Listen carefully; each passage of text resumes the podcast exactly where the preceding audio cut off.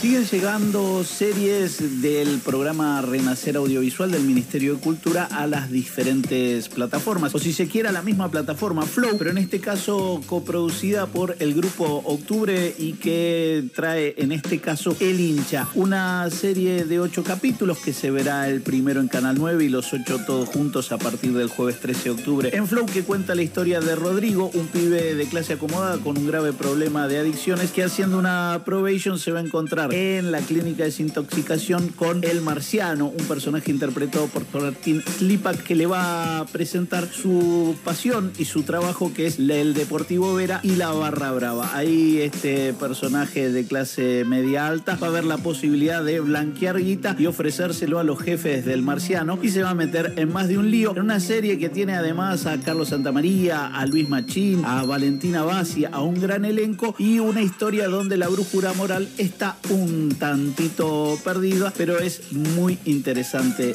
de ver. En Netflix, mientras tanto, se va a estrenar Playlist. ¿Qué es Playlist? Una miniserie que nos va a contar la historia oficial de Spotify, ni más ni menos que esa aplicación que usamos todos nosotros y que trae capítulos que van contando momento a momento cómo avanzaron los creadores, los suecos, en esta suerte de aplicación que iba a democratizar la música y trajo algún que otro problema. Pero bueno, para eso están estos capítulos que se estrenan ahora en Netflix. También Netflix estrena cintas de Jeffrey Dahmer, Conversaciones con Asesinos. Es una miniserie que viene trayendo hace rato la gente de Netflix, pero bueno, al calor del éxito de la serie hecha por Ryan Murphy sobre Dahmer, vale la pena acercarse a eso. Y también Netflix nos propone un octubre con muchos estrenos de películas y series de terror, y en este caso El Club de la Medianoche, un hospital para adolescentes con enfermedades terminales que va haciendo un El primero que se muera debe enviar una señal desde el más allá, cosa que va a terminar pasando y que obviamente más de uno se va a asustar. Mientras tanto, Star Plus subió algo que si ustedes tienen ganas y no lo vieron en cine, se llama 30 noches con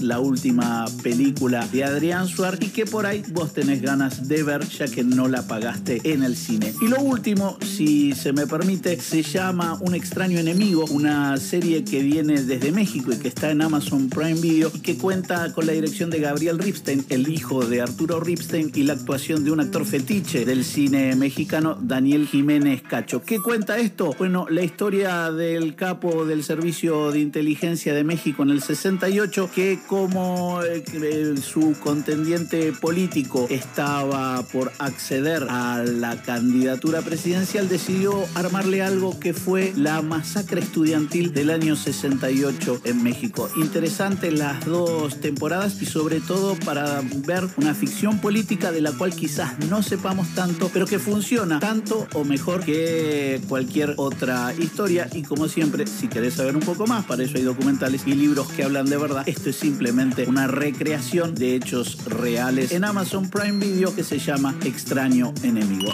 Mi nombre es Horacio Marmurek y hemos abierto el abanico todo lo posible para esta pastilla de series que hicimos para pasar cosas.